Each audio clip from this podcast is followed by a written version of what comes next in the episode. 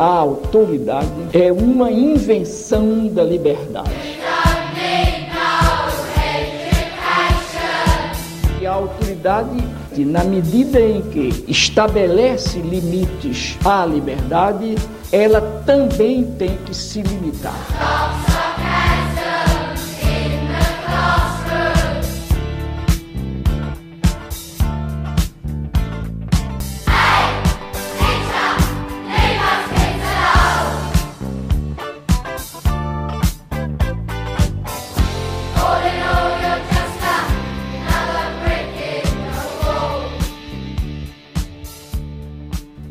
Pessoal, antes da gente começar o episódio de hoje, um recadinho bem rapidinho que durante as respostas de algumas perguntas, nosso convidado teve alguns problemas técnicos aqui na gravação e por isso precisou regravar. Então vocês vão ouvir uma diferençazinha eventualmente no meio das respostas dele pro barulho de fundo, esse tipo de coisa. Então em função disso. Então vamos lá para mais um episódio. Olá, amigas e amigos, sejam bem-vindas e bem-vindos a mais um episódio do Ensinando na Universidade, um podcast sobre ensino superior. Eu estou aqui com, tradicionalmente, meu amigo Renato. Olá, pessoal. E no episódio de hoje, nós vamos estar recebendo o professor Cível Damen, que é professor do Instituto de Física da URGS, a Universidade Federal do Rio Grande do Sul, e fez o seu doutorado na Universidade de Bonn, na Alemanha. Além disso, o Silvio também é colaborador dos departamentos de História das universidades de Sheffield, na Inglaterra, e Cork, na Irlanda, na área de Humanidades Digitais. Oi, Silvio, obrigado por estar aqui com a gente hoje. Oi, pessoal, o prazer é todo meu. Silvio, é muito bem-vindo, né? Um prazer estar recebendo você aqui, né? E a nossa primeira pergunta é a seguinte: é, você já dá aula numa licenciatura, no caso de física, que faz com que você ajude a formar professores e professoras há alguns anos. Né? Mas qual foi o momento que você começou a refletir sobre a própria prática pedagógica, né? sua prática de sala de aula? Na, na, verdade, a minha história é um pouco antiga, porque quando eu tinha 16 anos, eu tive o privilégio, vamos dizer assim, de ser estudante de intercâmbio nos Estados Unidos. Né? Uma coisa que na época era muito difícil, assim, uma, uma coisa incomum para a época. E uh, eu voltei, obviamente, depois de passar um ano nos Estados Unidos falando inglês, o que era uma raridade. Então, para poder, vamos dizer, ganhar um pouco de dinheiro, ter o meu próprio dinheiro, eu comecei a dar aula de inglês numa escola de inglês particular. E foi dando aula de inglês que eu me mantive os primeiros anos na, na universidade, apesar de ter estudado na universidade pública, né, eu não queria ficar dependendo dos meus pais, da despesas para eles, então eu fui durante dois anos professor de inglês em São Carlos, também onde eu estudei isso, esse contato de ensino com a língua me fez muito pensar em maneiras, como é que eu vou apresentar aula, como é, é que eu vou uh, apresentar, principalmente em línguas, porque você tem expressões que são totalmente equivalentes. Né? Então, eu sempre fui muito preocupado em passar aquilo que eu sabia para as pessoas, da maneira como eu entendi, obviamente. Durante todo o curso de física, né, eu sempre busquei, eu uso isso ainda hoje muito, quando eu uh, vou explicar algo, eu tento buscar analogias entre coisas, né? analogias mais simples. muitas coisas que a gente faz na física são extremamente abstratas. Por exemplo, eu estou dando agora um curso de teoria da relatividade, que tem um certo grau de abstração em certas partes do curso, e o que eu acabo fazendo é tentando sempre buscar analogias para, de uma certa maneira, fazer com que as pessoas pensem aquilo de uma maneira diferente. Então, essas, são analogias, não quer dizer que uh, você pode falar, olha, como você está explicando é exatamente como acontece na natureza. Não é bem isso que eu quero dizer. O que eu faço é, olha, a gente tem que entender esse conceito, essa ideia. Né? Vamos tentar pensar, então, imaginar o que seria essa ideia numa situação do cotidiano. Então, uh, embora isso seja uma coisa que tenha vindo, já venha comigo há muito tempo, né, eu comecei a pensar muito na maneira de como eu transmito aquele conhecimento, de maneira que os alunos depois que vão se tornar professores também pensem naquilo de uma maneira que eles possam fazer uma conexão com o dia a dia. O problema da física que nós temos, eu acho, é que você pode fazer física no nível muito abstrato. E eu dou aula não apenas para física, mas muito para engenharia. Né? Eu falei, olha, eu dou aula muito de teoria eletromagnética para os engenheiros. Eu falei, não adianta você eu ficar mostrando fórmulas equações para vocês, né? se vocês chegarem na casa de vocês e não saber a diferença de um você tem que comprar, por exemplo, uma televisão, uma máquina de lavar, você escolhe 110 ou 220, você tinha opção né, entre 110 e 220. Uh, eu, eu, sempre achei que a, que, a, que a ciência, às vezes no Brasil, na academia, ela é um pouco dissociada da realidade lá fora.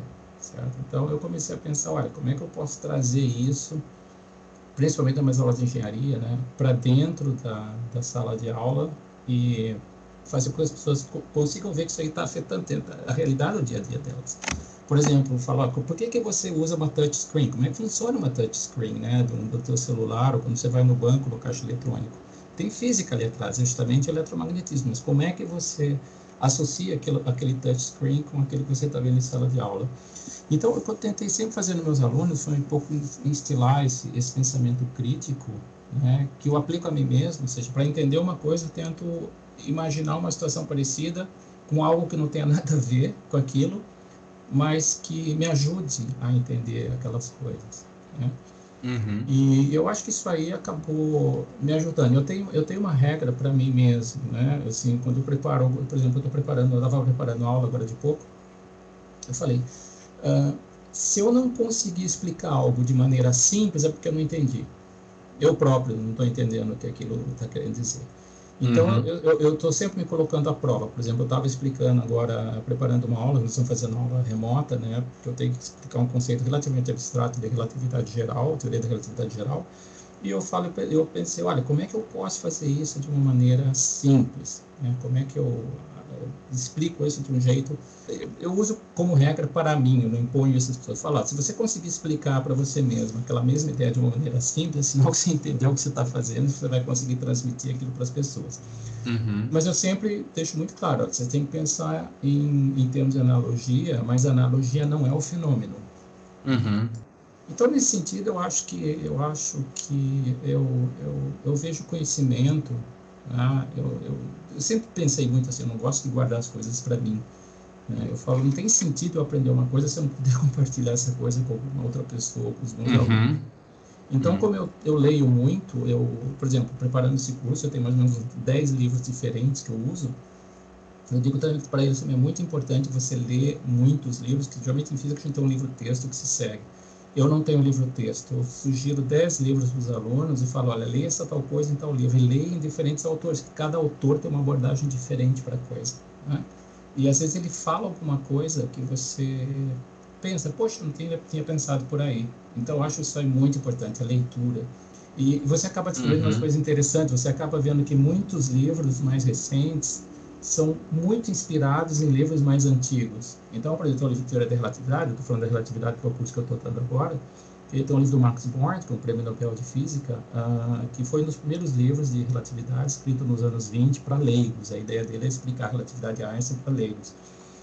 E muitas das ideias que hoje se usam em livros, muitas explicações, eu fui descobrir que estão no, tá no livro originalmente do Max Born. Então você vê que hum. a, a, maneira como a, a prática, como a, as coisas são explicadas, muitas vezes você acha que um autor está pegando, oh, que legal que ele usou essa, essa abordagem. Mas se você volta, você vê que ela está lá atrás no livro que foi escrito uhum. há 100 anos atrás. Né? Uh, eu não sei se eu consegui responder a contento a, pergunta de vocês, mas eu tenho essa preocupação de, de, de, de, de principalmente quando estou dando aula para os alunos da física, né? Porque eu dou muito aula para engenharia, mas quando eu estou dando aula para os alunos da física, dentro daqueles da física que vão ser professores, né? Eu sempre digo para eles é muito importante você conseguir associar aquilo que você está falando que você está ensinando com algo que está lá fora, que as pessoas estão vendo acontecer. Né? E hoje eu, eu, insisto muito também na formação, eles têm que ter uma, uma formação sólida, porque a gente está vivendo um momento, principalmente nas ciências, que existe um negacionismo, na minha opinião, uhum. um escurantismo em relação à ciência, uhum. que as pessoas simplesmente falam, ah, a Terra é plana, né? E eu pergunto, mesmo para os alunos da, da, mais dos do curso avançado de física, esse curso que eu estou dando, que é de sétimo semestre, eu falo assim: se uma pessoa chegar para você e falar que a Terra é plana, como é que você daria um exemplo que você conhece da física que prova para ele e fala assim: olha, explique então tal uhum. fenômeno usando a Terra plana? Uhum. Tipo assim, como é que as estações do ano são? Como é que uh, como é que a posição do Sol muda ao longo do ano? É... Existe uma série de coisas uh, simples que você fala, tá, então me explica usando o modelo Terra plana como é que as coisas, como é que você explica tal fenômeno né? Uhum. Você tem que saber contra-argumentar, mas para poder contra-argumentar com, com, essas pessoas, não sei se às vezes você consegue, porque geralmente elas não querem argumentar esse tipo de coisa, mas independente disso, você tem que conhecer, saber o que você está falando, entendeu? Então eu insisto muito para meus alunos isso também, olha, não, você pode saber, você pode ter a relatividade de Einstein de cabo a rabo, mas se chegar um terraplanista para você, você tem que conseguir uhum. dizer, uh, questionar e falar, então me explica tal coisa usando o teu modelo. Né? Uhum. Então, ó, você tem que saber a explicação que nós temos correta, baseada nos modelos e nos fatos e nos experimentos que a gente tem. Uhum. Mas, mas eu acho muito importante hoje, principalmente, eu insisto muito nas aulas com meus alunos, que a gente que está envolvido com ciência, a gente precisa muito, muito levar esse conhecimento que a gente tem da ciência lá para fora. Porque junto a isso vem a antivacina, a a Terra plana é tudo, é tudo consequência né, de, uma, de, um, de um movimento aí que, de uma certa maneira, tenta negar a ciência. É super interessante isso, porque nós do campo de humanas é, temos nos acostumamos a lidar com uma espécie de negacionismo, mas a gente nunca achou que isso fosse achar, fosse chegar no campo das ciências biológicas e uhum. exatas, que sempre foi tido meio como campo de certezas, não como campo de opiniões, né? E a gente vive numa realidade hoje em que ele também se tornou um campo de de opiniões. Acho que isso também tem a ver com o fato de que o nosso ensino, como você bem ressaltou, o nosso ensino básico ele se tornou excessivamente tecnicista e abstrato demais. Uhum. Então as pessoas têm essa dificuldade, né, de fazer essas, essas ligações e isso é, é, é perfeito, né? Essas analogias, essas ligações com a vida real, porque a educação como processo humano ela sempre foi um processo muito natural de, de instruir para o cotidiano. Depois que a gente criou as escolas da maneira como a gente criou, ela foi se afastando do cotidiano e se tornando um tecnicismo meio inseparado, né? E uhum, aí uhum. isso acaba fazendo com que a gente crie essas, esses desligamentos e chegamos no momento em que esses desligamentos criaram essa fratura gigantesca em que a pessoa se, se dá o direito de não acreditar naquele tipo de coisa, né? Sim, e, é. E aí, é, pensando nisso, assim, pensando nessas analogias, como é que você faz o planejamento dos seus cursos? Você pensa também essas analogias antes? O que, que você prioriza? O conteúdo, alguns aprendizados específicos, ou prioriza habilidades que você quer que estudantes desenvolvam? Faz um equilíbrio entre essas coisas? Como é que é o processo de planejamento? Tá, eu penso, eu, na verdade, eu priorizo, eu tento achar um equilíbrio entre essas três coisas. Eu tenho uma, como eu falei, eu tenho dois públicos bastante diferentes, que são os alunos da física e os alunos da engenharia. Né? Então, obviamente, o conteúdo é muito importante, mas o conteúdo adaptado para as necessidades dos alunos. Né? Então, por exemplo, uh, os alunos da engenharia brincam que na minha aula eles aprendem por que, que o elefante não pula ou porque o ano chama bissexto, né? E, e, esse é o tipo de coisa que fala assim, olha gente, por que, que o elefante não pula? Tem que ter um motivo né, físico para o elefante não pular, esse tipo de coisa. E daí o que a gente acaba, eu acabo fazendo, eu acabo tentando despertar curiosidade dos alunos de engenharia, porque falo, olha, vocês vão ser as pessoas que vão estar ali na linha de frente, desenvolvendo novos equipamentos, desenvolvendo produtos, testando produtos. Você tem que ter um, um espírito crítico para poder realmente falar, olha, está dando errado no processo, né? Esse tipo de coisa. Então, eu, eu, eu priorizo o conteúdo, mas eu tento voltar um pouco o conteúdo, né? Uh, um pouco eu tento voltar aquele conteúdo numa aplicação específica para as pessoas que eu estou uh, para os meus alunos, né? Se é da engenharia, se é da física. E eu insisto muito, isso é uma coisa que eu acho que eu sou um pouco uh, velho demais, eu insisto muito nos meus alunos, é uma coisa que eu sinto uma, uma, uma, dificuldade muito grande. Hoje a dificuldade que eles têm de se expressar, de escrever e de falar corretamente. Eu falo, eu, eu uso muito exemplo, olha, se você vai no médico, né? eu sei que eu tenho exemplos na família, você vai no médico e o médico está suado, com barba para fazer, está todo desleixado, você fala, poxa, eu não vou fazer uma cirurgia com esse cara, imagina se ele aparece na sala de cirurgia vestido desse jeito. Não, você tem que ter uma postura, você tem que ser uma pessoa, por isso que você, você tá, isso é um conceito que eu acho que eu aprendi um pouco na Alemanha, a universidade é universidade, você está ali para ser formado de uma certa maneira como um, um todo, né? Uhum. Então nisso conta a tua habilidade, uhum. tua habilidade de comunicar, a tua habilidade de escrever corretamente, escrever bem, Então, insisto muito também nos alunos a questão da postura profissional. Olha, você vai ser um engenheiro, você vai papel, você vai, ser vai ter uma responsabilidade, você vai assinar um projeto e você tem que, né, você vai, basicamente, você vai ser o responsável. Se acontecer alguma coisa, você que é a pessoa que assinou aquele projeto. Então, eu tento, durante as minhas aulas, ensinar a eles, de certa maneira, ou passar pelo menos a ideia de uma questão assim, o que é ser um profissional? Falar, vocês não estão apenas na universidade para aprender o conteúdo específico da área de vocês, mas vocês estão principalmente na universidade para se tornarem pessoas de formação acadêmica que vão ser depois né, eh, cobradas né, em momentos da sua vida com relação a certos problemas, a certas as atitudes. Por exemplo, vamos pegar o caso da pandemia agora. No momento de pandemia, todo mundo se volta para os médicos, para o pessoal da área de pesquisa em saúde, que você espera dessas pessoas um feedback. Eu não sou médico, eu não sei exatamente o que fazer, como as coisas vão, né? qual a melhor uhum. atitude, lavar a mão, usar máscara.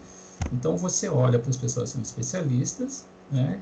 Fala qual é qual é a sugestão que vocês dão. Você tem que você tem que ouvir os especialistas.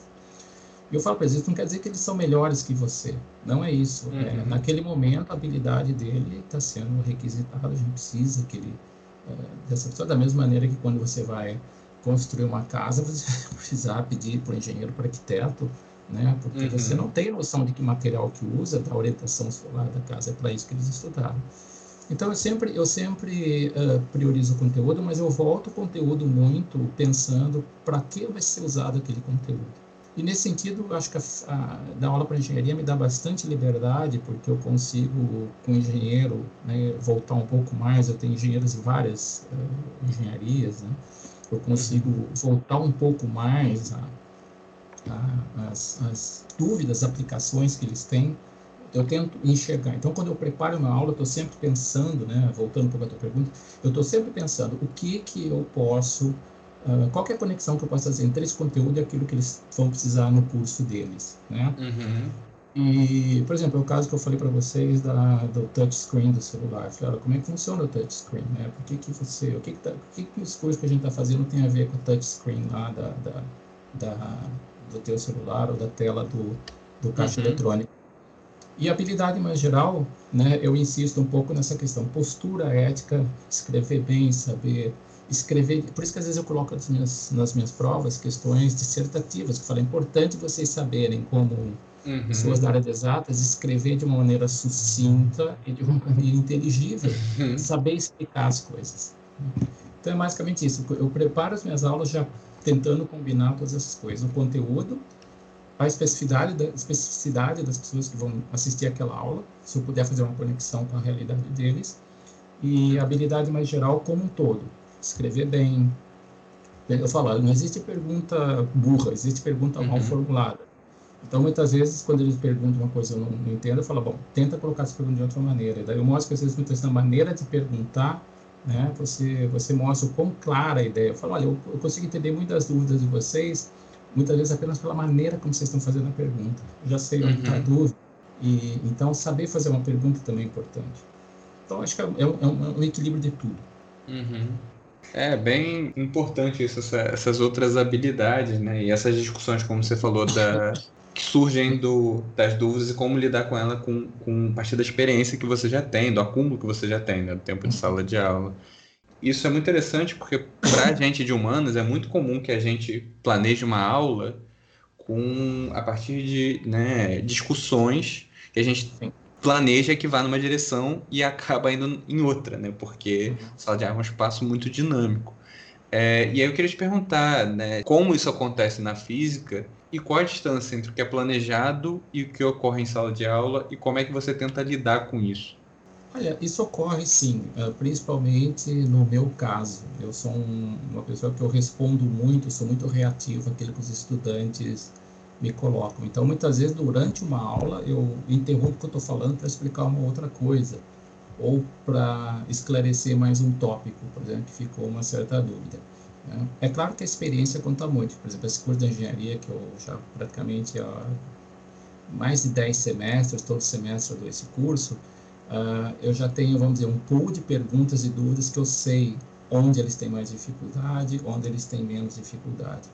Então, isso faz com que eu já consiga, né, uh, por exemplo, quando surge uma dúvida, eu já consiga entrar com uma outra explicação, com outro exemplo, e, e acabo, né, acaba ficando dentro do planejado. Por exemplo, mas já para essa aula de relatividade que eu estou dando, né, eu já dei esse curso há, há uns anos atrás, e agora eu estou tendo de novo a oportunidade de dar esse curso, eu tenho na minha turma dois alunos muito diferentes. Eu tenho uma turma de bacharelado em física, para quem é um curso obrigatório para alunos de sétimo semestre, ou seja, quase se formando, e uma turma para o pessoal da astrofísica, são alunos de quinto semestre, para quem essa disciplina é optativa. Então, os alunos fazem o que querem fazer, fazem.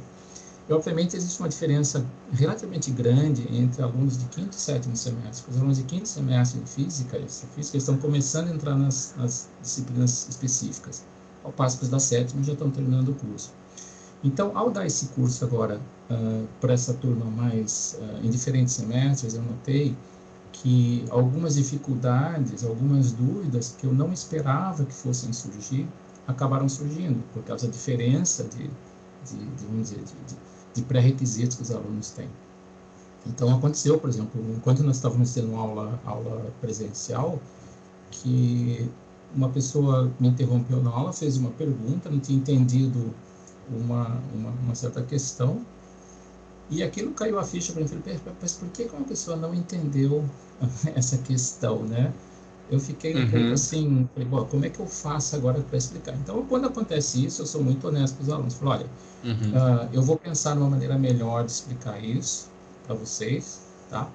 Mas vamos por enquanto, vamos fazer o seguinte: a gente aceita que é assim, que funciona desse jeito, depois eu explico melhor. Uhum. Porque física também é um conhecimento, você tem muita coisa de muitas áreas. Quando você vai estudar relatividade, por exemplo, você Sim. tem que usar coisas de ótica, você tem que entrar em detalhes muito específicos. Eu falei, então, eu combinei com os alunos, falei, ah, eu vou explicar isso melhor para você, porque essa coisa, né? Porque quando a luz reflete no espelho, acontece isso e não aquilo. E eu fui pesquisar e eu descobri uma série de artigos científicos e para minha surpresa, aquela pergunta que a pessoa não tinha entendido era uma coisa, uma coisa muito profunda. Ela acaba uhum. entrando em questões muito profundas da física, uhum. né? que a maioria das pessoas, das pessoas fala, ah, é, é porque, aí não se preocupa, mas uh, não é, é porque, ela tem uma razão bastante profunda. Daí eu preparei toda uma série de de slides e de material escrito para explicar uhum. só aquela pergunta. Então, eu faço isso, eu tenho esse hábito uhum. de se... E, de repente, acontece durante uma aula, nas minhas aulas expositivas, que os alunos têm uma dúvida, e, e eu, eu, eu tenho basicamente a seguinte atitude. Se na hora eu lembro de alguma coisa que eu consiga ajudar a explicar aquela dúvida, uma coisa que sai um pouco fora, né, uhum. eu falo, olha, né, eu explico pego uns 10, 15 minutos da aula, explico aquilo e volto para o conteúdo principal. Ou uhum. se é uma uhum. coisa que sai bastante fora, que no momento no meu corre, olha, como é que eu posso explicar isso melhor? Que exemplo, daí eu pego, eu, eu continuo a aula, né, eu explico, falo, olha, vamos, me dá um tempo, deixa eu pensar melhor nessa tua questão, e na próxima uhum. aula a gente discute. É isso que eu faço. Eu acho que você tem que ser honesto com os alunos, né? Uh, uhum. Você não pode esperar, por exemplo, se você chegar no professor, né, vocês, né, chegar o professor da história e falar, ah, me explica a, a, o, a guerra do Vietnã, por que motivo, sei lá, a revolução dos Boers lá na África do Sul ocorreu. Você já leu, você já sabe, mas você não sabe na hora explicar exatamente os detalhes históricos da coisa. Então, eu deixo isso muito claro para os alunos, né? Você pode, às vezes, pegar uma pergunta que leva uma outra área, mas você precisa de um tempo para poder responder. Eu falei, olha, então é o, é o que eu faço. Eu realmente, acontece isso na aula, eu, eu eu, às vezes, eu planejo alguma uhum. coisa, a aula acaba indo em outra direção, mas eu conheço casos, e muitos, que o pessoal simplesmente fala, ah, essa pergunta não tem nada a ver com isso, simplesmente ignora e continua dando aula. Isso acontece uhum. Mas eu, por que, que eu não gosto de fazer isso? Porque quando a pessoa fez uma pergunta, né, e eu fui, uh, que é uma pergunta relativamente simples, mas eu fui, eu fiquei muito preocupado com onde onde está a dificuldade da pessoa em entender esse ponto, né? Que não me pareceu que fosse alguma coisa. E daí, quando eu fui olhar com mais detalhe a, pergunta dela, foi da, eu aprendi muita coisa. Aprendi, na verdade, existe todo um, toda uma série de artigos científicos escritos só sobre aquele assunto uh, relativo à pergunta uhum. que aquela pessoa fez. Então, para mim, foi um ganho. Eu aprendi muito também. Né? Uhum. Uma coisa que eu nunca tinha para pensar. Isso acontece uhum. muitas vezes. É interessante é, isso, inclusive, porque a gente vive numa sociedade em que parece que os professores são bruxos, né? É, você desconsidera o caráter de preparação da aula, porque é, a gente criou uma dinâmica de sala de aula é, na qual os, os, estudantes estão ali para ouvir a sabedoria do professor. E aí, muitas vezes, parece que se entende que essa sabedoria é algo inerte, que nós sabemos de tudo e Sim. que podemos responder a qualquer coisa em qualquer hora. E não que é um trabalho duro de você sentar, preparar uma aula específica com um conhecimento específico que muitas vezes daqui a duas, três semanas você já não lembra mais dos detalhes sim. daquele conhecimento específico, porque é um sim, trabalho, sim. né? Eu claro, acho que claro. Você... Não, não, é só dizer, é, por exemplo, que quando a gente faz o curso de física, em princípio, você o curso de física, você tem que ter condições de dar qualquer disciplina da carreira, né? Eu posso dar qualquer aula, é para isso que a gente é mas existem conteúdos que você viu lá na graduação que o qual você não se ocupou mais, você nunca mexeu com aquilo em. Existem alguns detalhes na hora de fazer as demonstrações, as formas que você não lembra. Se você relê, você volta tudo, mas na hora não está na ponta da língua, né? Então, eu acho que você tem que ser honesto. Às vezes acontece que os alunos fazem uma pergunta de uma coisa relacionada, mas de uma outra área. Falar, ah, como é que era isso mesmo? Como é que funciona? Aí, da hora, às vezes eu lembro, às vezes eu não lembro, eu falo, não lembro, eu vou dar uma olhada, a gente explica melhor, eu vou ver se tem uma conexão, se dá para fazer uma conexão. Então, nesse sentido, honestidade eu acho que é muito importante. Isso, ajuda a desconstruir a ideia de gênios, né? Ninguém é sim, gênio, sim, conhecimento é sim, é, claro. é, processual, né? O tempo todo. Sim, sim, sim, claro, claro. É, eu tinha uma outra pergunta que não está roteirizada, mas eu vou é, me arriscar a fazer. Eu fiquei pensando aqui é, nisso que você tem falado desde o início, de a importância de escrever com clareza e de desenvolver outras habilidades que não são habilidades necessariamente identificadas com campos como a física e a engenharia. Né? Às vezes a pessoa passa uhum. no vestibular e fala: Bom, me livrei de ter que ler, agora eu vou só fazer cálculo porque a física na, uh, no ensino básico é uma física excessivamente técnica, como a gente estava falando, né? A gente não, não tem discussões teóricas muito mais amplas, o que é um, um problema em si. É, mas enfim, eu fiquei pensando que a física ela tem a ver com todos os, os elementos da, da, natureza que são muito básicos e que dá origem a perguntas que parecem simples, mas são muito complexas, né? Bom, por que, que o céu é azul? Todos uhum. nós constatamos diariamente coisas da física no nosso cotidiano uhum. empírico que são é, tomadas para a gente como uma obviedade que não necessariamente nos geram questões. E aí, quando a gente faz essas questões a nós mesmos, as explicações às vezes são extremamente complexas uhum. e envolvem outros campos da, do conhecimento que não só a física, como por exemplo da filosofia, é, discussões que vão, como você falou, ah, eu tinha para explicar a relatividade, as pessoas precisavam saber ótica ou, ou coisas desse tipo.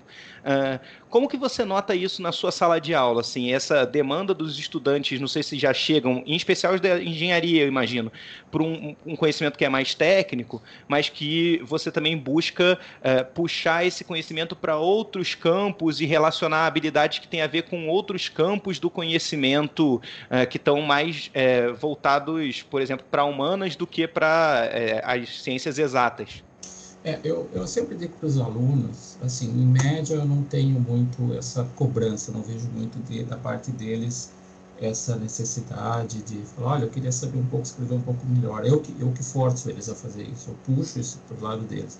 Eu sempre brinco nas minhas aulas, eu falo, física é, de, física é fácil, difícil é a vida, difícil é lidar com pessoas. E vocês, como profissionais, que lidar com pessoas, tá certo? Então, eu digo também, eu brinco muito, eu, eu lembro exemplo, sempre exemplo da minha professora de, de colégio, de português, uma professora muito rígida, mas muito boa, ela dizia, uma vez eu perguntei para ela, eu falei, por que, que a gente aprende análise sintática? Ela falou, olha, daqui a 30 anos, você talvez não vai precisar saber o que, que é oração subordinada substantiva, esse tipo de coisa, mas o processo de análise sintática, é, ele te ensina a pensar, a raciocinar, né?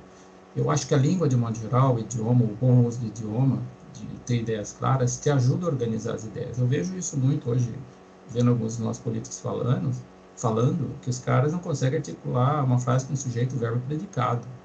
Né? Uma pessoa que, para mim, num, num, posto tão importante quanto esse, não consiga, não estou falando uma pessoa específica, mas muitas.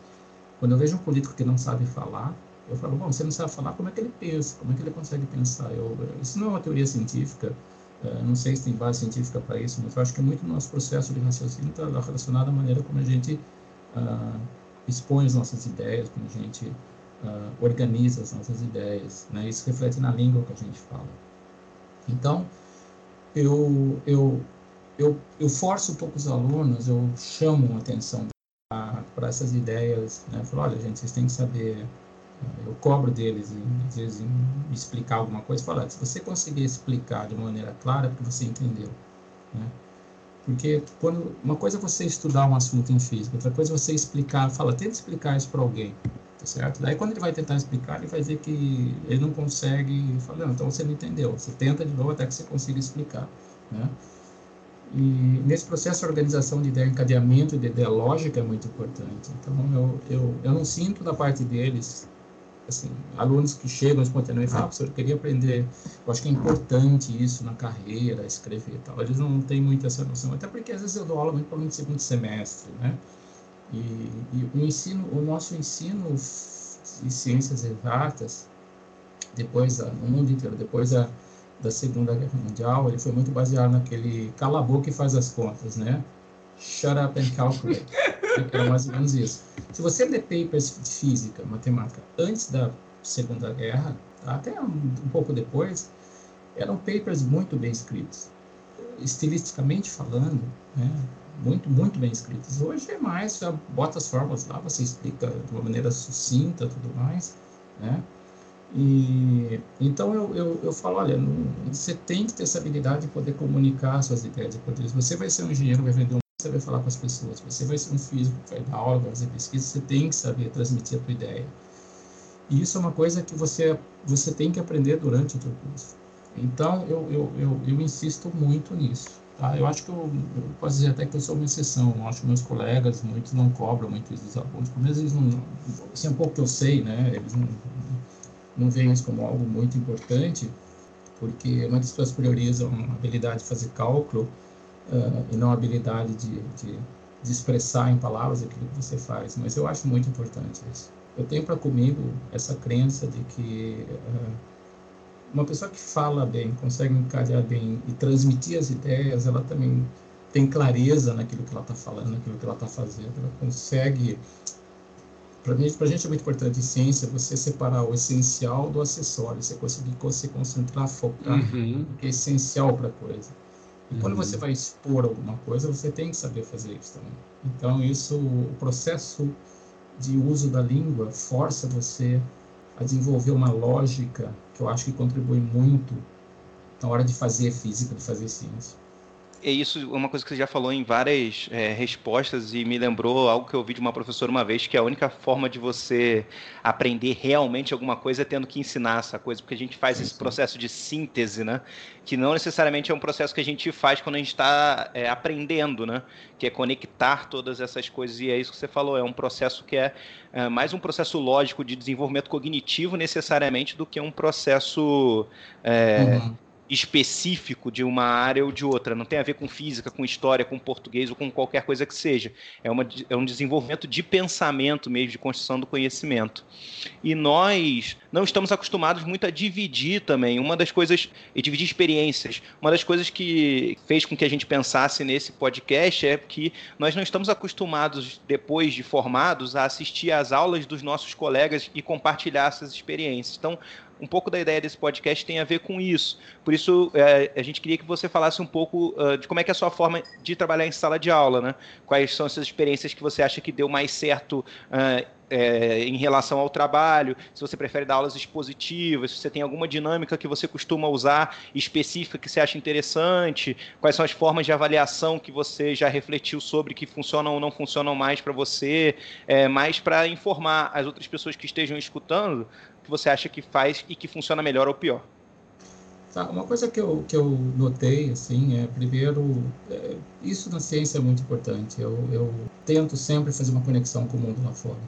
Então, eu tento falar para meus alunos, falar, olha, você tem que... Por que, que você está estudando física? Né? Eu falo muito para os estudando da física é natural que você estudando física, mas estudando da engenharia, muitos deles uh, é obrigatório o curso de física. Eu falo, ó, vocês escolheram engenharia, vocês têm uma certa como dizer, vocês gostam né, mais da área de exatas. Eu digo, você não precisa gostar de tudo, não precisa gostar de física, de matemática, uh, de química, mas de alguma dessas coisas você tem que ao menos gostar, uma das três. Né?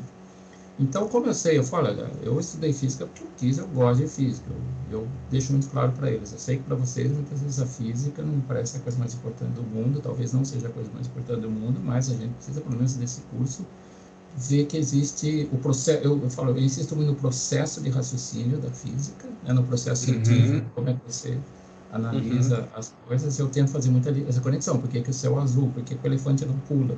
por que, que o ano chama bissexto. Embora o ano bissexto tenha a ver com matemática, mas é uma questão mais linguística. Mas eu falo, né? Por que, que você. Por que, que chama. Em inglês chama leap year, né? Em alemão chama Schaltjahr, o ano da mudança. Uhum. Né? Mas por que, que chama bissexto, né? Eu, e alunos acham engraçado, sabe?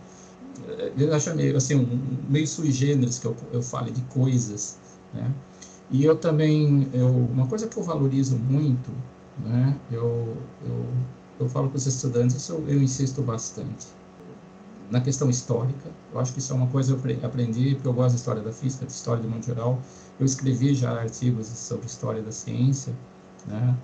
E eu acho você trazer elementos de história da ciência na aula de física é muito importante, porque você mostra que o pensamento, a maneira como as, os, os estudantes recebem a teoria de uma maneira, uma coisa fechadinha, já pronta, já foi, vamos dizer, limpada, né? A gente já tirou todas as coisas que não funcionavam, só deixou as coisas que uhum. funcionam. Você fala, ah, quando uhum. o cara descobriu isso aí, tem muita coisa que eles não sabiam como é que era, para que que era. Por exemplo, quando fez a teoria do eletromagnetismo no, século XIX, no Max, o doutor aquele povo, eles nem sabiam que existia elétron, átomo. Mas eles fizeram uma teoria que funciona, a teoria correta, sem saber o que estava por baixo. Então, eu, eu deixo muito claro para os alunos também uh, o seguinte, falo, olha, todo conhecimento é, é importante. Eu digo, eu tento... Uma coisa que eu senti que eu acho que valor, é valorizar os alunos, no seguinte sentido. Eu sempre falo para eles, olha, dom, vamos colocar assim, dom, habilidade não escolhe cor, não escolhe gênero, não escolhe condição social. Né? Sem entrar na questão de acessibilidade ao conhecimento, eu falo, olha, as pessoas, não é porque você é um engenheiro, você estudou, resolveu estudar biologia, que você é menos ou mais inteligente que um físico, ou menos, menos valorizado que um médico, menos, né? Eu falo, se você está doente, você procura um médico, mas você vai construir uma casa, uhum. Você precisa de um engenheiro, e você precisa de um cara que planta a comida que você come. Então, eu sempre deixo muito claro para eles, eu dou muitos exemplos de cientistas muito famosos que não eram físicos, que eram médicos, que eram engenheiros. Né? Falo, olha, o cara, quando ele é bom, ele é bom, não adianta. Né? O que vocês têm que saber é, durante o curso, o curso de vocês, que vocês estão fazendo, tem que ser um curso de descoberta, onde vocês vão descobrir aquilo que vocês sabem fazer bem. Porque eu acredito seriamente que, piamente, vamos dizer assim, que existe alguma coisa que a gente sempre faz um pouquinho melhor que a média das pessoas. Não estou falando de ser gênio, não, mas tem alguma coisa que você consegue fazer melhor uhum. que os outros. Eu falei muito do curso superior é você descobrir qual que é essa alguma coisa que você faz melhor que os outros e investir suas fichas uhum. nisso aí.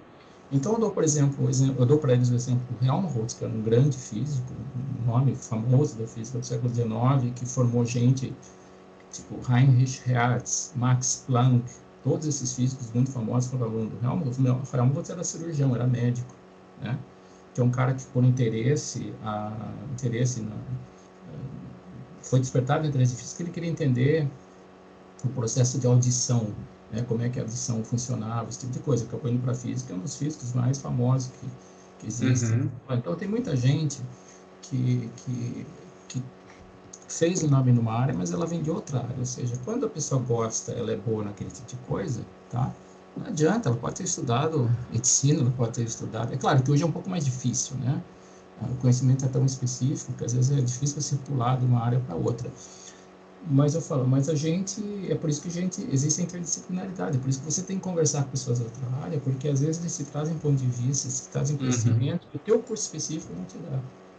Por exemplo, uma coisa que eu admiro muito trabalhando com historiador é a memória que esse povo tem para data, para acontecimento, para é assim, é, é, uma memória que eu não tenho, por exemplo, consigo, eu tenho memória para outras coisas, mas uh, eles têm conhecimento para ah, tal livro, tal autor, tal coisa, tal acontecimento, tal data, que eu acho uma coisa assim simplesmente fascinante, eu acho muito complexo, na verdade, né?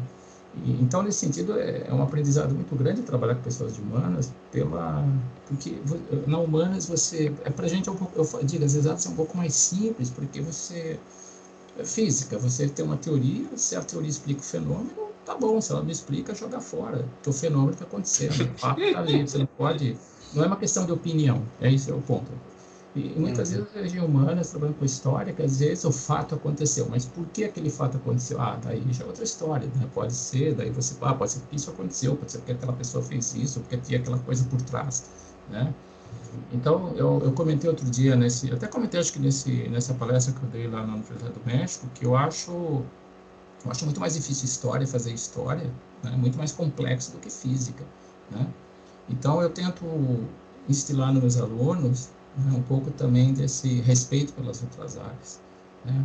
E mostrar que eles têm habilidades, eles têm perguntas interessantes, que eles. Uh, e, e, e, muito, eu sou muito, como eu falei, eu deixo muito claro para eles, eu sou muito movido a, a, eu sou muito reativo. Se vocês têm perguntas, eu, eu, eu vou atrás para tentar responder. Né? Então, eu tento engajar os alunos na aula desse jeito mostrando que uh, eles têm certas habilidades, que é importante eles entenderem o contexto da ciência, o contexto como as coisas uh, funcionam. E eu sempre deixo muito claro também, né, que, que eu falo, olha, se eu sei mais física, porque eu comecei a estudar física 30 anos antes de vocês, então é natural que assim, para mim colocar, claro, eles esperam do professor que o professor saiba mais física, e eu falo, óbvio que eu tenho que saber mais física, senão vocês não estariam aqui para ter aula comigo, certo? Você tem que ter confiança que a pessoa que está explicando alguma coisa, alguma coisa para vocês sabe mais do que vocês aquele assunto.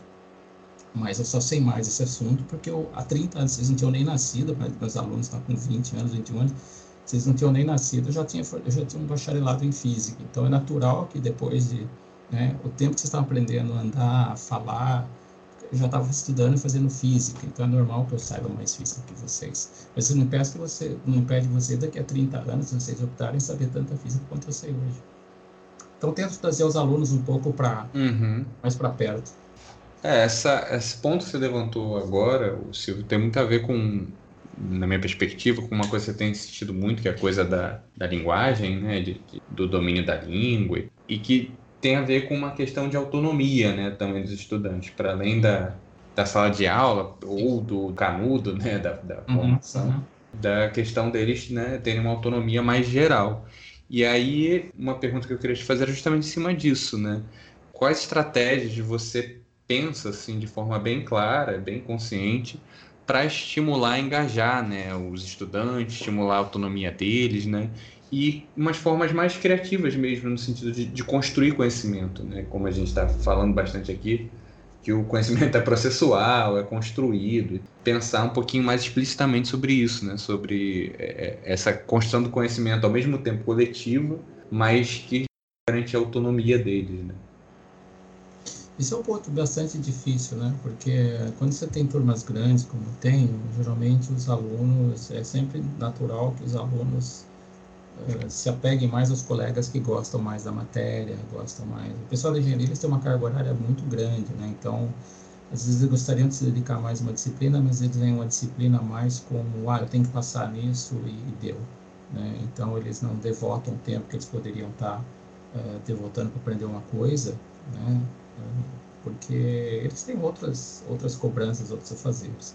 Uh, então, o que eu tenho, eu tento, assim, estimular os alunos é sempre por exemplo, eu falo, olha, tenta dar uma olhada na Wikipedia, tem muita coisa boa, tenta ir atrás de, de vídeo no YouTube e tal. Uh, mas eu tento mostrar para eles que eles têm que ser, muito, ser bastante seletivos, né? Eu falo, olha, dá uma assistência, eu dou, às vezes eu dou dica de um canal, dou dica de uma pessoa, dou dica de um, de um livro, de alguma coisa que eu vi. Eu, tento estimulá-los aí atrás, né? E falo, daí se vocês têm dúvidas, vocês vêm até mim. E, e eu deixo bastante, deixar bastante claro para eles, fala, o conteúdo programático, aquilo que a gente tem que aprender na universidade é muita, muita informação. Então você não vai conseguir no curso de engenharia ou no curso de física, qualquer que seja, você vai conseguir sair sabendo tudo. A gente entra com essa ilusão que eu vou sair sabendo tudo, quando você chega no final do curso, a impressão que você tem é que você não sabe nada.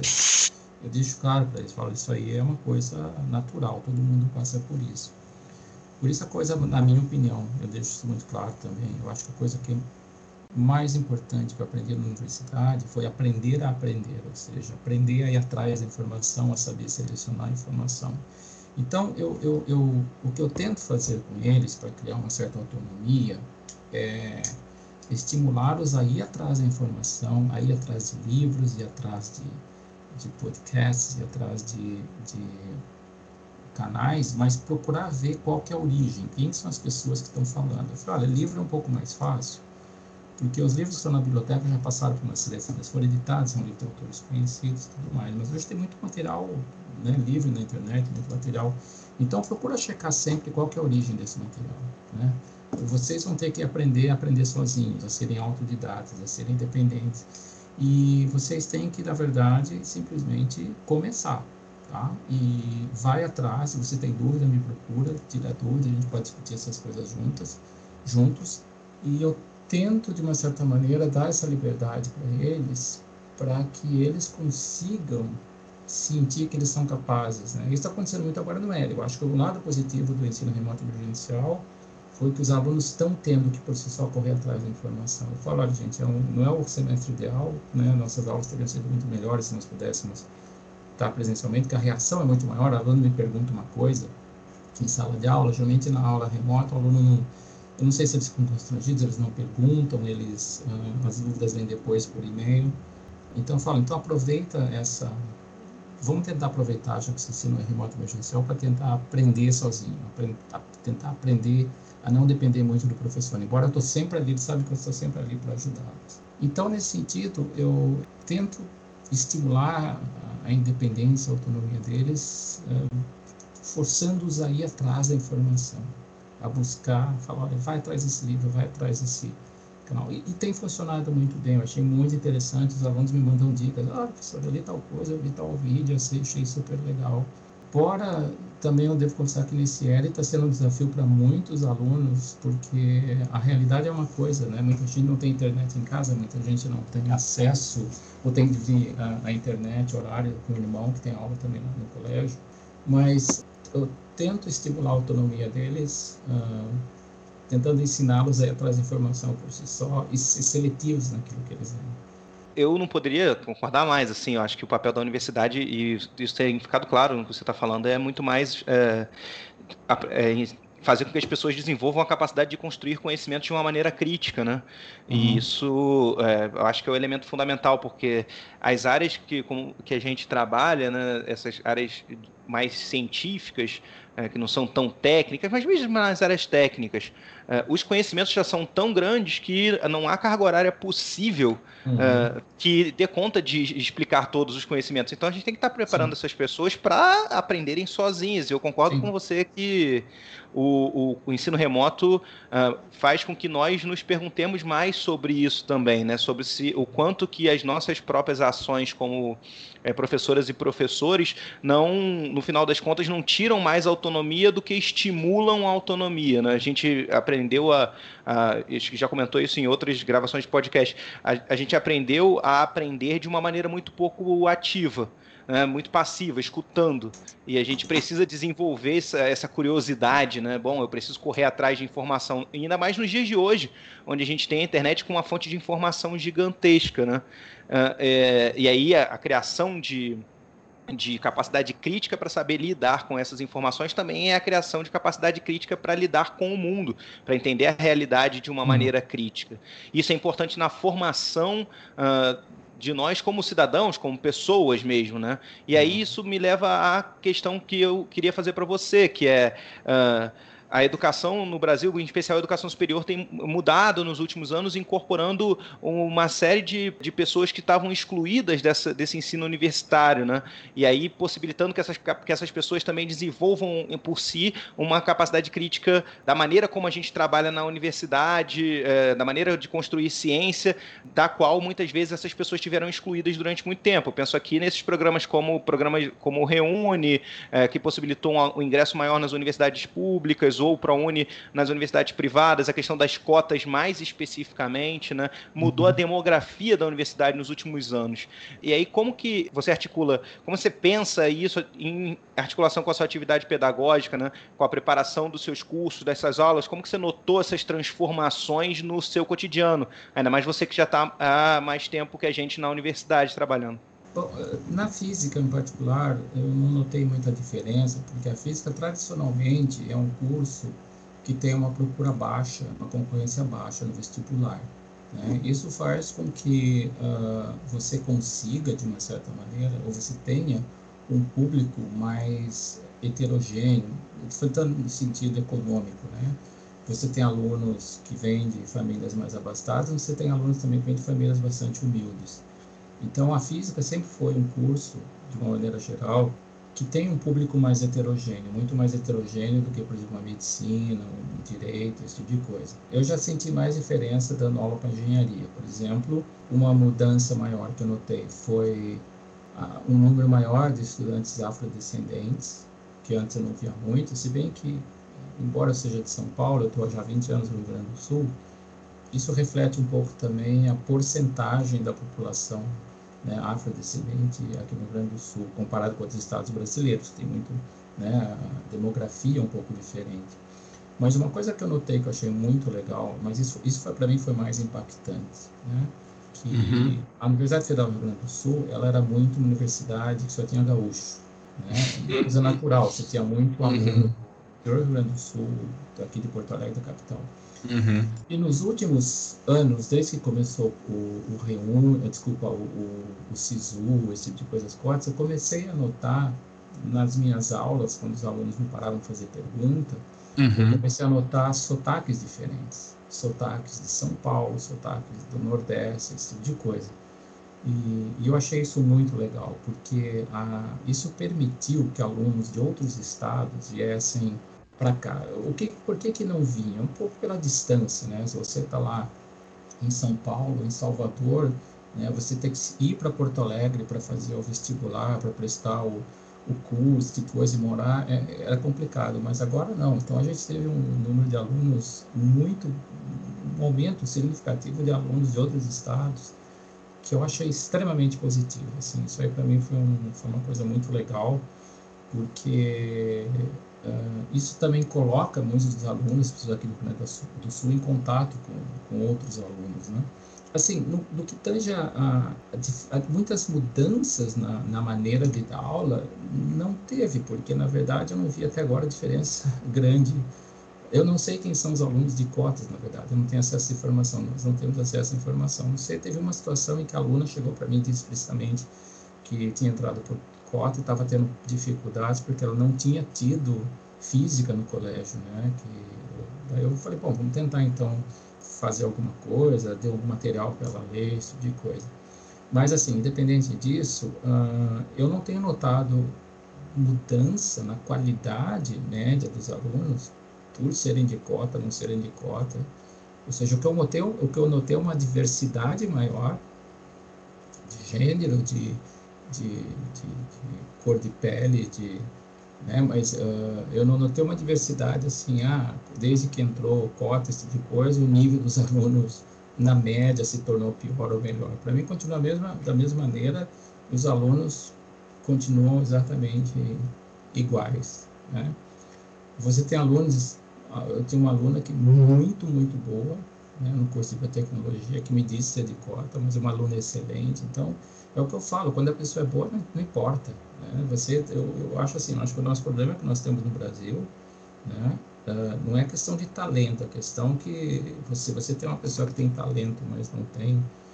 Ela, ela, ela tem muito mais obstáculo na vida para chegar na universidade que uma pessoa que tem talento e nasceu numa família abastada, que tem acesso a livros, acesso a boas escolas. Então, nesse sentido, eu acho que foi uma, uma, uma mudança muito positiva, né?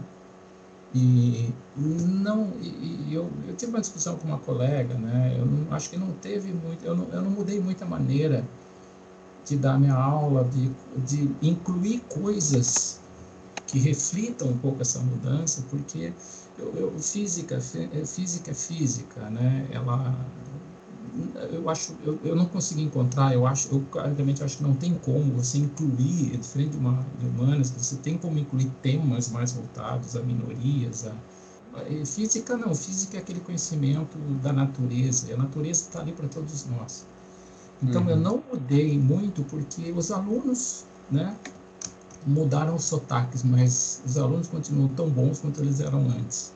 Então, nesse sentido, o impacto foi mais nessa coisa de acho que os alunos estão, foi melhor para os alunos, porque os alunos estão tendo contato com gente de outros estados, que tem outras vivências, outras, né, que não gosta de tomar chimarrão, que não é tão ligado em churrasco como eles são aqui, né, é, tem outras uh, heranças culturais, histórias por trás, que, que faz com que, uh, pelo menos eu converso com os alunos que são daqui, eles acham muito legal ter colegas de outros estados e ver como é que as pessoas, de uma certa maneira, vivem, né, ou hábitos diferentes. Né? E, uhum. Então, nesse sentido, eu, a mudança foi mais no ambiente entre os estudantes, eu acredito, do que em si na minha aula. Essa, em relação a isso, a essa mudança uh, dos estudantes, eu fiquei pensando, esse processo também tem a ver com o fato de que a universidade se expandiu para dentro dos estados também, né? E aí atende Sim. um pessoal que uh, vai para dentro, que de dentro dos estados que deixa ir para a capital Sim. e possibilita que outras pessoas também Sim, circulem, claro. né? Claro, Isso é claro. é bem interessante também. E eu fiquei pensando assim, uma pergunta simples que nunca me ocorreu para perguntar para pessoas de outras áreas. É, em humanas, essa coisa da mobilização uh, dos movimentos sociais de pessoas que eram excluídas da universidade ou de pessoas que são é, marginalizadas na própria sociedade, é, num sentido mais de marginalizado, no sentido mais amplo e radical da palavra, né? De estar às uhum. margens mesmo. Em humanas há muito questionamento, por exemplo, se uh, os cursos agora eles estão incluindo nas suas bibliografias autores negros, se eles estão é, incluindo autoras pretas, autoras mulheres. Isso, isso já chegou na, na física? Ou como é que isso aparece para você? Não, o que, tem, o que tem na física é muito forte é tentar trazer mais as mulheres para as exatas, né? Mas, assim, em relação a livros, a, a, isso não, não, tem, porque os livros são basicamente os livros tradicionais, né? Não existem... O Brasil não se escreve muito livro didático de física, que são livros que a gente usa, são livros de autores geralmente americanos, ingleses, alemães, russos, que sejam, né? Existem livros, existe um livro muito famoso, muito uh, usado em teoria eletromagnética, da Melba Phillips, é uma, é uma autora americana, já faleceu há muitos anos, é um livro clássico de física e é de uma mulher, assim, então... Uh, eu, eu acredito que na física, o que tem uh, sido estimulado não é tanto, olha, lê mais esse livro, né? mas assim é, é trazer mais mulheres para a ciência, né? porque particularmente quando você lê um paper, você não sabe se está lendo um paper. Para a gente não faz diferença se você está lendo um paper de uma mulher ou de um homem, quem que seja. Você tem um sobrenome lá, você não sabe qual é o primeiro nome. Você está preocupado muito com o conteúdo. Então você não, não, não. Eu acho, eu acho que nesse sentido quando eu estou fazendo meu trabalho, os físicos estão trabalhando, eles estão preocupados em trocar ideias. Eu sempre trabalhei com colegas mulheres, nunca isso aí nunca foi uma questão para gente, um, um, ponto. Né? Não estou dizendo que não seja mais difícil para elas, né? é diferente, assim, uma vez que elas estão, né, as dificuldades que uma mulher tem na sociedade para conseguir fazer um curso, óbvio, isso existe, mas eu acho que o Brasil, até comparado com outros países que eu conheço, existe um número significativamente, percentualmente maior de mulheres nas exatas do que, por exemplo, na Alemanha e nos Estados Unidos. Por exemplo, na Alemanha, o departamento de matemática e física tinha muitíssimas poucas, muitíssimo poucas mulheres. Acho que no meu departamento, 40, 30, 40% das docentes, das professoras são mulheres. Na matemática, realmente, as matemáticas tradicionalmente têm quase metade do corpo uh, docente de mulheres. Então, o que eu sinto na ciência, na física, não é tanto vamos nos voltar agora para para né, literatura de pessoas negras ou não, mas assim vamos trazer mais pessoas, mais mulheres principalmente para fazer física, tentar atrair mulheres para física.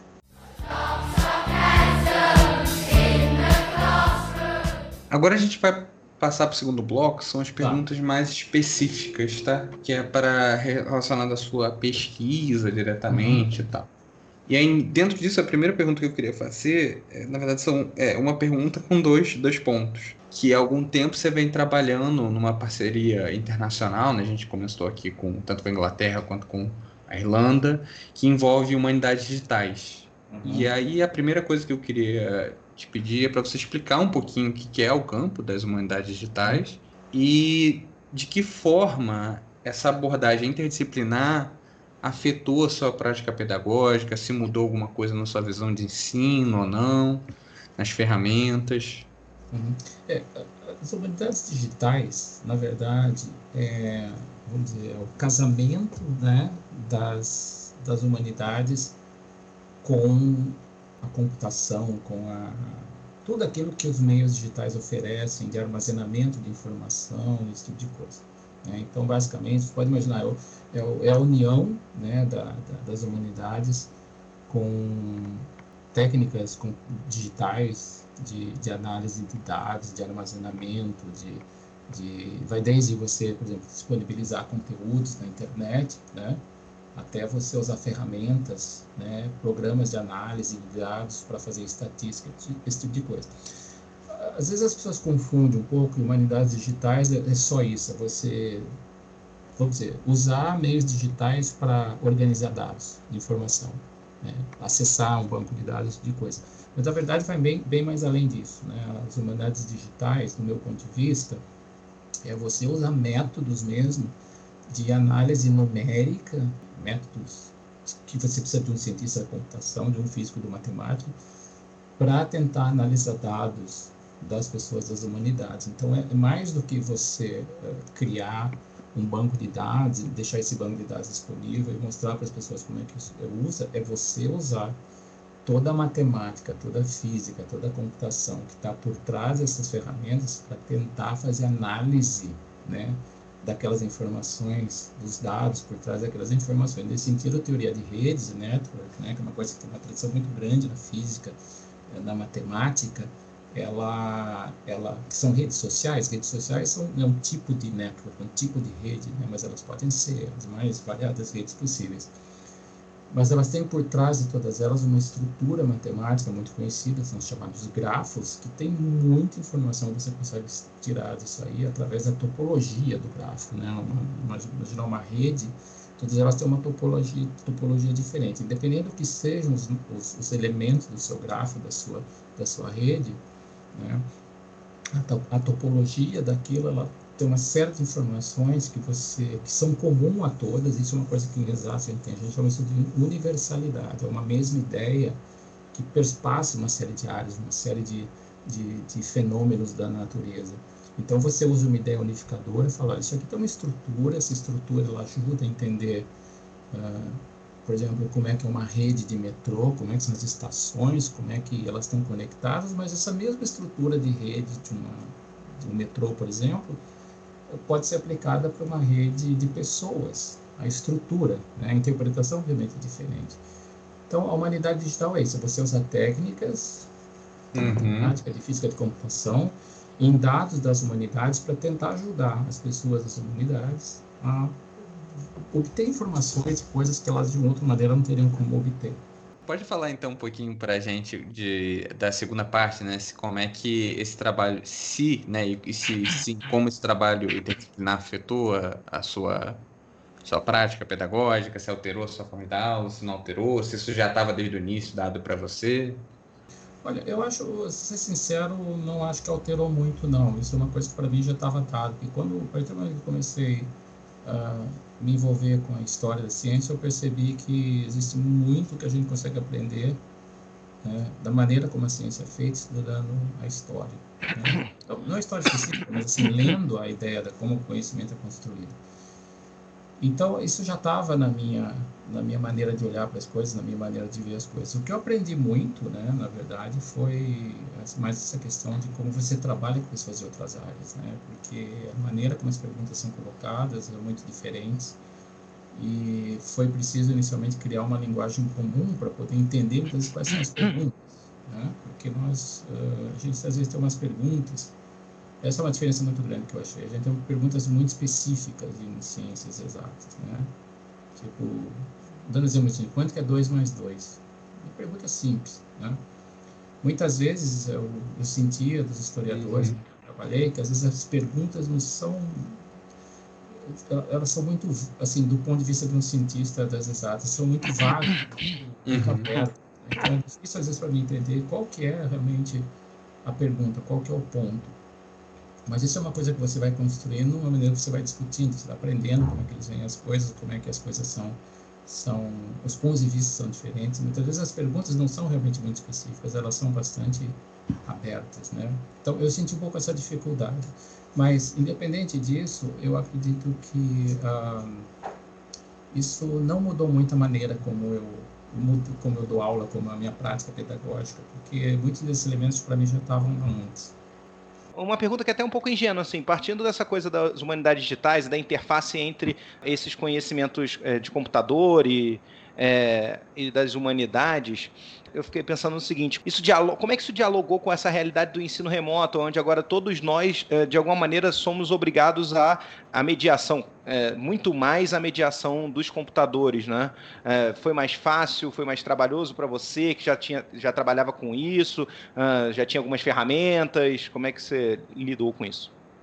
É, foi fácil, não foi, né? Apesar de ter as ferramentas e ter certa, uma certa familiaridade com as ferramentas, a dinâmica é muito diferente, porque é, como eu falei, eu sou muito reativo na aula, a pessoa faz uma pergunta, eu já respondo. Uh, fica, aqui a gente tinha essa dificuldade que muitas vezes ouvindo a minha aula expositiva, os alunos durante a aula não tinham, uh, não tinham, vamos dizer, perguntas ou eles não ligavam o microfone, então eles faziam pergunta no chat, até que eu visse, porque eu estava olhando na, na minha transparência para explicar alguma coisa, daí eu não tinha visto a pergunta no chat, então eu achei um pouco difícil, assim, eu dizer, dizer foi mais difícil do que dar uma aula presencial, né? Porque eu também eu dou aula, eu uso muito as mãos, eu explico muita coisa em física. A gente trabalha muito com dimensão espacial, com três dimensões, então eu uso muito, eu desenho muito o quadro, faço esquemas, então eu, assim, eu senti uma certa dificuldade, né? Uh, não do uso das ferramentas, mas da dinâmica da coisa. Eu achei a dinâmica um pouco uh, mais lenta e mais uh, um feedback mais demorado. Às vezes um, um dia depois da aula vinha uma pergunta do aluno, né, que eu falei, poxa, se ele tivesse falado isso na hora, eu teria já respondido na lata. Né? Uhum. Às vezes não acontece isso. Então, uh, o, o, a dificuldade foi muito mais adaptar a dinâmica de uma aula presencial para uma aula online do que o ferra as ferramentas em si. Falando um pouquinho da sua experiência, né, uhum. da docência, você foi professor visitante na Universidade Henri Poincaré, né, na França, uhum. no Instituto Max Planck e outras universidades na Alemanha e na Universidade de Queensland, na Austrália, né, que é uma, uma realidade acadêmica que a gente ouve pouco falar no Brasil, né? E, e aí eu queria te perguntar quais são as interseções e divergências em relação aos desafios do ensino superior nessas realidades internacionais diferentes. Para mim, a grande diferença foi, uh, sim, falando de modo geral, na média, né? Uh, nesses três lugares, os alunos eles têm uma formação ensino médio muito boa. Então, eles já chegam na universidade, mas, vamos dizer, um pouco mais maduros e com, com um background em física e matemática já bastante bom. Então, por exemplo, na Alemanha em particular, a gente faz os cálculos, né, o cálculo 1, os famosos cálculos que a gente faz no início da universidade, cálculo diferencial. Na Alemanha, os alunos já chegam no ensino médio com cálculo diferencial feito. Então, você pode entrar mais especificamente nos temas da física, por assim dizer então, assim, eh, de um modo geral, eles têm, uh, o que que eles têm? Algumas vantagens, eu diria. Não é capacidade do corpo docente como um todo, mas é, os alunos já vêm com uma preparação melhor, eles têm excelentes bibliotecas à disposição e recursos digitais muito bons. Todo mundo tem seu laptop, todo mundo tem internet de alta velocidade em casa. Então, é, vamos dizer, nesse sentido, para eles é muito mais fácil do que aqui você, você conseguir ir à frente no curso, né? Do que você, por exemplo, você caminhar sozinho do que seria para um estudante aqui no Brasil, pelo fato que a gente entra mais, mais verde na universidade, né? Não, não entra tanto maduro. E, e na Alemanha, em particular, os alunos já são, desde o ensino médio, eles já são estimulados a ser autônomos, né? Então, você nota, os alunos alemães, por exemplo, você, durante o período letivo, você tem praticamente um terço do semestre letivo é aula e dois terços não tem aula. Os alunos só estudam sozinhos, se preparando para as provas. Caramba. Então, é, é muito diferente da nossa, da nossa aula aqui, das nossas, das nossas dificuldades. Aqui nós temos que ser um pouco mais, nos dedicarmos mais aos alunos, a, a entender as realidades, as dificuldades que eles têm né? Porque eles vêm com menos preparo para. Mas assim, isso não quer dizer que nós, não, como eu falo, não tem a ver com eles são melhores. Não, o material humano, as pessoas são iguais, né? A diferença é que eles têm bem mais acesso a recursos, a, a excelentes bibliotecas, a, a, recursos digitais do que a gente tem. Né? Embora eu tenha uma universidade que nós temos uma excelente biblioteca também, mas uh, isso não é a nossa realidade. Né?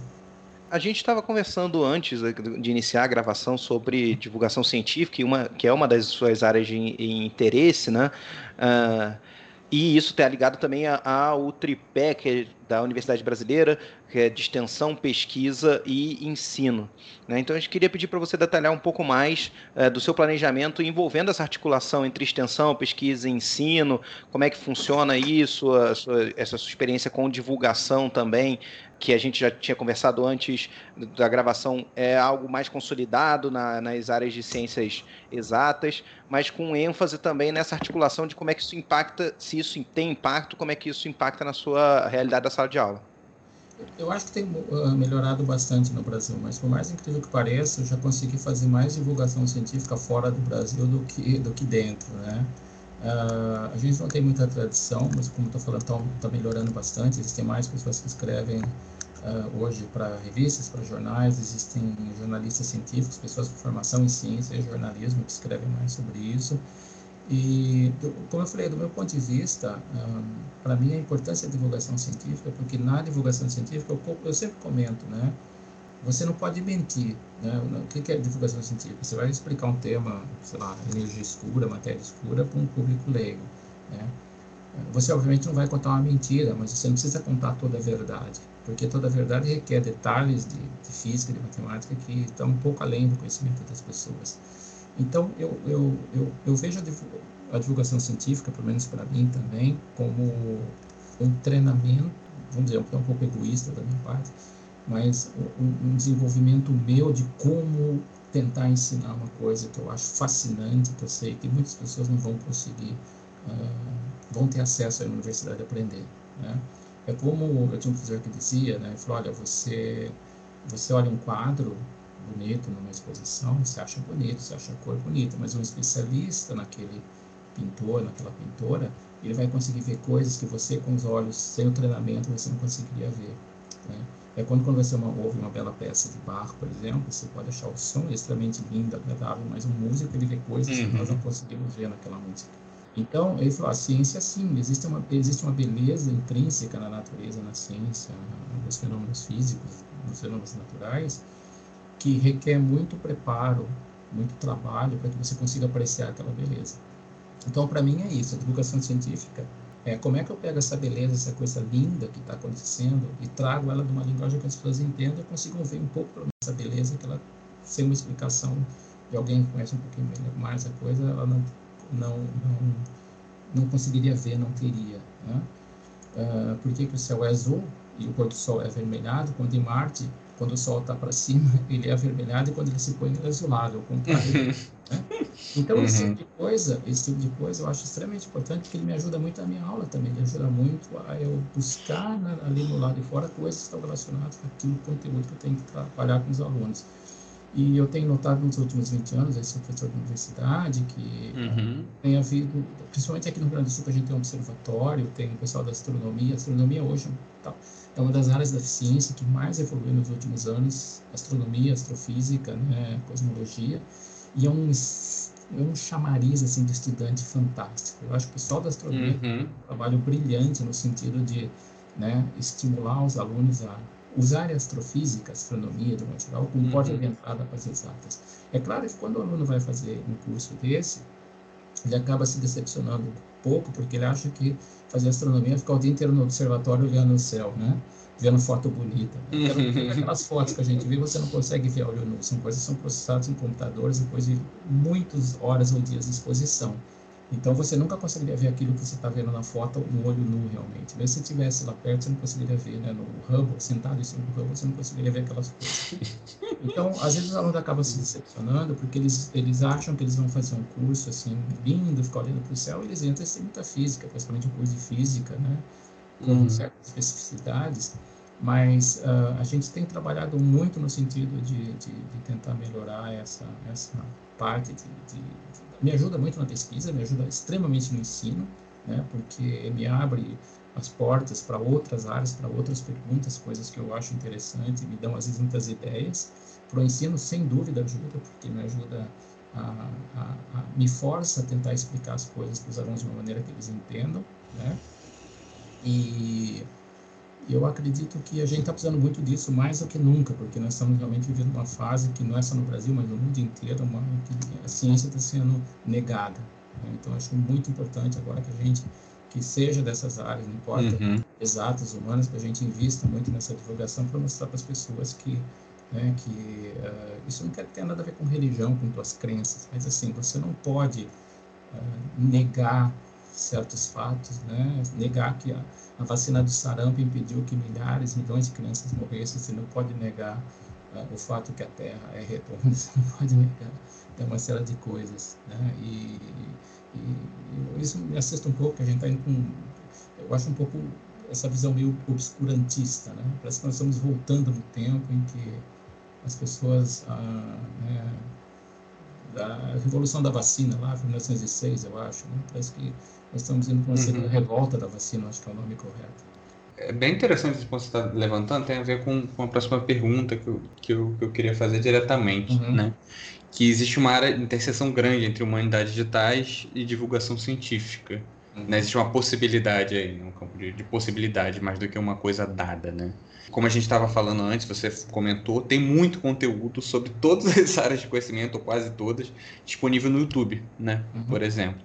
Essa nova realidade, por um lado, pressiona a academia, né, o pessoal das universidades, para fazer divulgação científica, mas, por outro, estabelece uma série de padrões de comunicação que muitas vezes são opostos à própria lógica científica de construção do conhecimento. O que, isso quer dizer? Né? A gente está falando basicamente, olha, para você fazer. Existe um, uma certa sensação de que para fazer divulgação científica você tem que estar tá no YouTube fazendo um monte de comentários engraçadinhos, fazendo uma linguagem jovem, esse tipo de coisa, uhum. que muitas vezes foge da lógica científica mesmo, né? impõe um padrão de comunicação de linguagem. E aí eu queria perguntar para você como que essa realidade e essa interseção entre humanidades digitais e divulgação científica, como é que ela vai interagir nos seus campos de trabalho?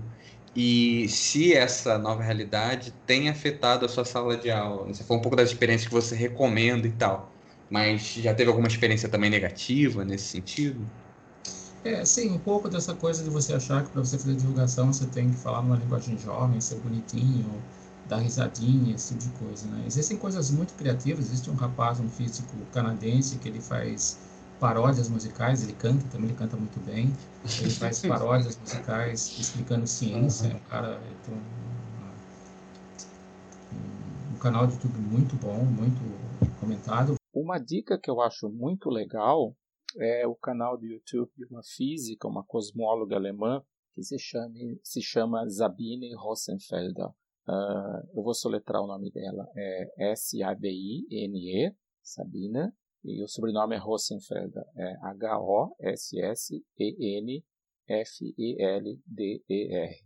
Ela tem vídeos bastante curtos, mas muito bons, em que ela explica de maneira bastante simples, vamos dizer, acessível, tópicos bastante uh, quentes, digamos assim, da física atual, de pesquisa em cosmologia, em mecânica quântica, em teoria de cordas e tudo mais. É um, é um canal do YouTube que, na minha opinião, vale muito a pena uh, acompanhar. Uh, mas às vezes eu, eu, me preocupo assim, porque existem alguns canais que o pessoal, mais para ser legal, para chamar atenção, eles acabam uh, simplificando, não simplificando um pouco as coisas, mas bagatelizando essas algumas coisas, né? Então, eu sempre digo para as pessoas, olha, sugiro alguns canais que eu conheço de gente bastante séria, né? Uhum. Falando, olha, você não vai esperar que um cara... Você está tendo a oportunidade de, de, ouvir uma pessoa falar, certo? Que é uma pessoa mundialmente famosa na área, uma pessoa extremamente respeitada, que está dispondo parte do tempo dela para explicar uma coisa para você. Então, você tem que entender que essa pessoa... Você não vai querer que essa pessoa agora seja um youtuber, né? No sentido, ah, uhum. seja bonitinho e tal então é, é, um equilíbrio, é um preço que você paga. Você quer ter acesso a essa informação, mas você também né, não pode dizer que essa informação venha, venha vamos dizer, uh, embrulhada num pacote que você acha bonito, né, o que você preferia que fosse desse jeito. Mas uh, eu acho assim, eu só, eu só sou muito um pouco preocupado vezes, uh, com relação à qualidade. Eu falo, olha, você tem que ser muito crítico no que você vê, porque Da mesma maneira que tem gente que acredita em teoria de conspiração, você pode ter uma pessoa que está tentando explicar. Tem, tem gente que tem teorias de física totalmente furadas, que querem provar que Einstein está errado, e tem canal do YouTube que fica mostrando, explicando a teoria dele sobre Einstein, né? E falando, não, eu tenho uma teoria que é melhor que Einstein, mostra que a teoria da relatividade está errada, esse tipo de coisa. Então, eu sempre falo, olha, vocês têm até que ver esses canais para desenvolver um certo senso crítico. Né? Isso eu acho extremamente importante. Né? Isso que eu estimulo na universidade. Olha, vocês estão aqui também para desenvolver senso crítico. Vocês não podem não questionar. Tem, inclusive, questionar a mim, que estou dando aulas. Quando eu falo uma coisa, questiona, mas é assim mesmo? Por que, que é assim? Né? Tem, tem, tem, uhum, tem, uhum. tem essa postura crítica. Por isso que vocês estão aqui, na verdade de maneira bem sintética agora, fiquei pensando nisso. Já chegaram aos cursos de física os terraplanistas? Bom, a pergunta se o terraplanismo chegou à física, uh, ainda não. Eu acredito que não vai chegar. Porque o que é um curso? Quando você chega à física, o que é fazer um curso de física? Você uh, é um curso basicamente em que você estuda os fenômenos da natureza e aprende a fazer modelagem matemática desses fenômenos. Então, o poder de comprovação da física é ter modelos matemáticos que explicam os fenômenos naturais. Então, quando você, por exemplo, usa a teoria da gravitação de Newton, né, que é um modelo matemático para explicar a lei da gravidade, você consegue, com esse modelo matemático, explicar a órbita dos planetas em torno do Sol, né, os fenômenos uh, astronômicos de não de muito larga escala, se você for para nível de cosmologia, você já tem que usar a teoria da relatividade geral de Einstein, né, que é a generalização da teoria da gravitação de Newton. Então você tem esses modelos que explicam os fenômenos. Você pode, de repente, falar, oh, a Terra é plana, mas então você precisa criar um modelo matemático que, sobre a Terra plana, explica todas essas coisas que o modelo que nós temos baseado numa Terra esférica também explica, né? e explica de maneira correta. Então, a, eu acredito que o terraplanismo nunca vai chegar na física, seja, não terraplanista vai se aventurar a, a entrar fundo na física, porque ele vai acabar vendo que a teoria dele não consegue explicar absolutamente nada. E o que eu acho um pouco curioso nessa coisa do terraplanismo é que eles são muito seletivos, né? Eles têm essa teoria de que a Terra é plana, mas eles usam GPS nos celulares deles, né? E o GPS funciona com a física, que justamente que é a física que eles uh, negam, digamos assim. Uh, então, o meu desafio, né, alguém, se um terraplanista chegar para me perguntar, olha, a Terra é plana e tudo bem. Eu digo, então me apresenta um modelo matemático que, em cima da Terra plana, digamos assim, baseado na Terra plana, explica tudo isso que a gente vê ao nosso redor. Né? Porque a física não pode ser seletiva, ela não pode funcionar só para explicar a Terra plana, ela tem que funcionar para explicar tudo. Né? A física é um conjunto, é, é formado de um conjunto de modelos interconectados que explica todos os fenômenos da natureza, tá certo? Então, uh, eles nunca vão chegar no, no, na física, porque ao chegarem na física eles vão ter que admitir a eles mesmos que eles estão errados.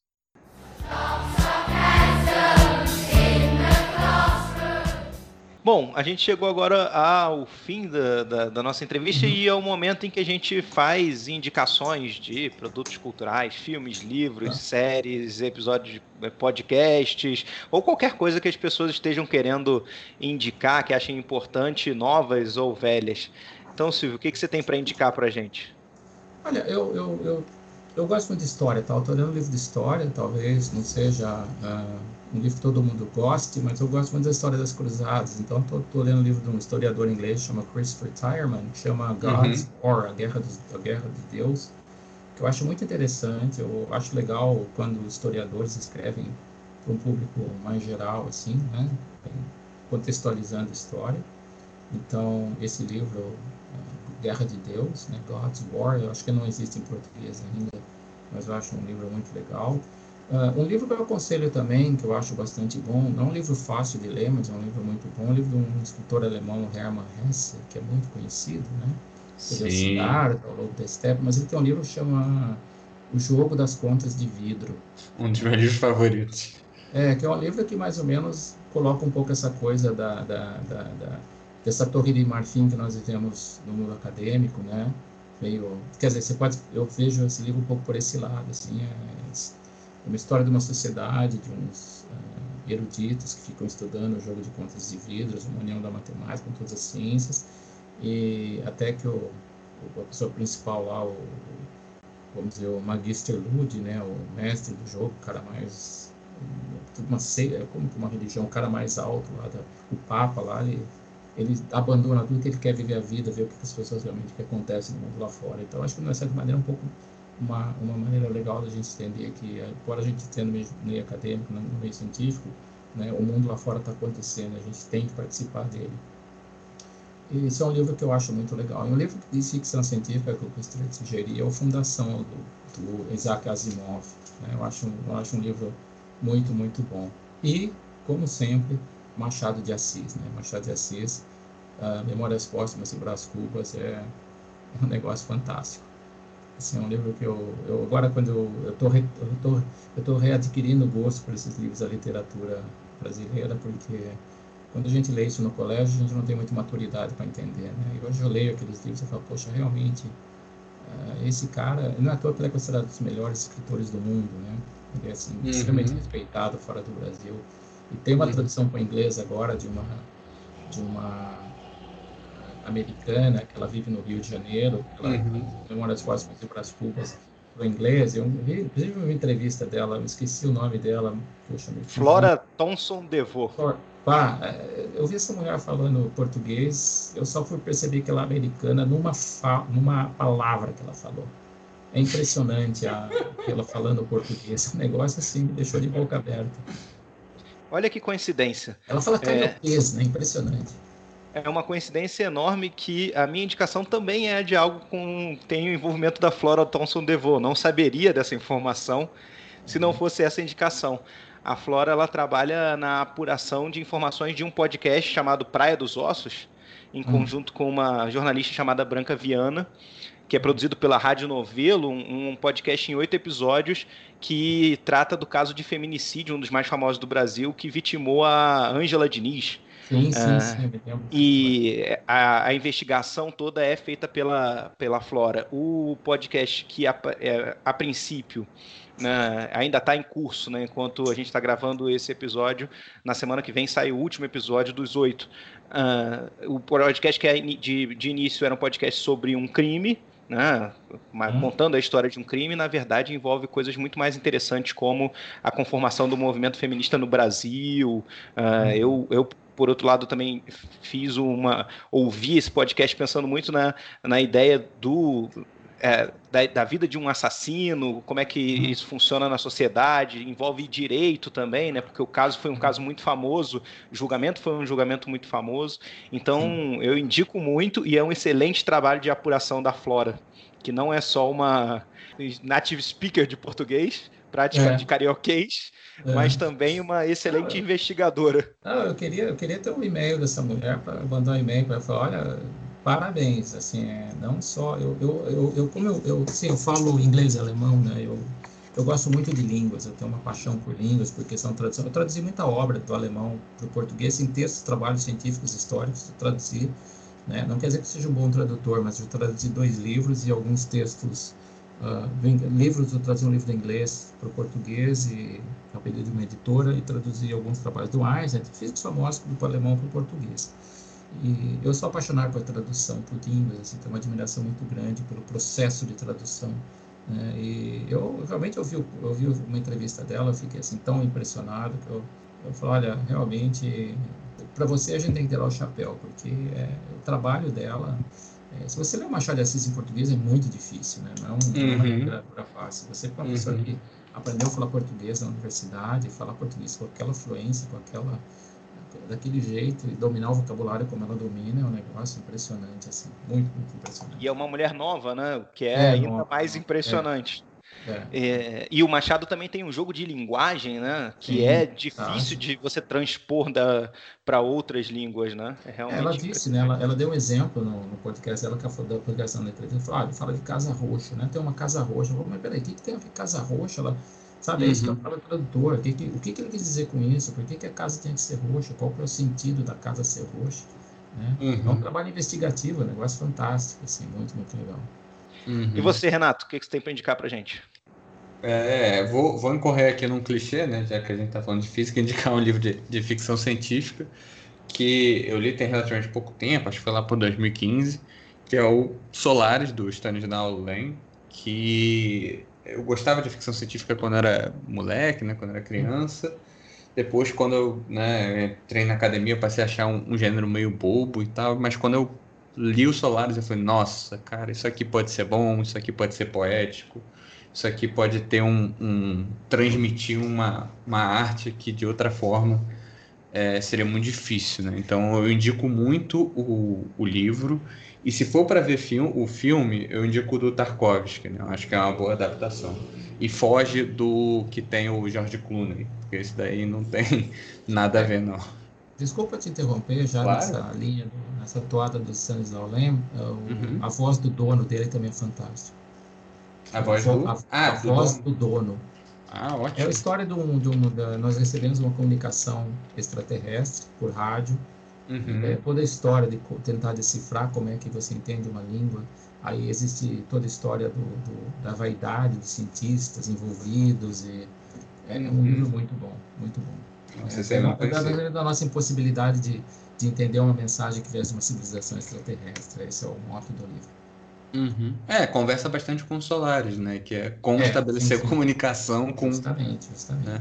Uma criatura por... alienígena que é um oceano, né? Não é um. Sim, sim. sim, sim e sim. por outro lado, com outra indicação que a gente já teve aqui no nosso podcast, que eu também gosto muito, que é o Ted Chiang, né? Uhum. Que é, escreveu o, conto que foi adaptado como A Chegada no cinema, que também trabalha exatamente com essa mesma lógica, né? Da é, tradução de um idioma alienígena que, na verdade, trabalha numa lógica completamente diferente da nossa lógica de, de entendimento de, da, da própria física e da própria realidade, né? da, da temporalidade, etc. Isso também é, um, é fantástico.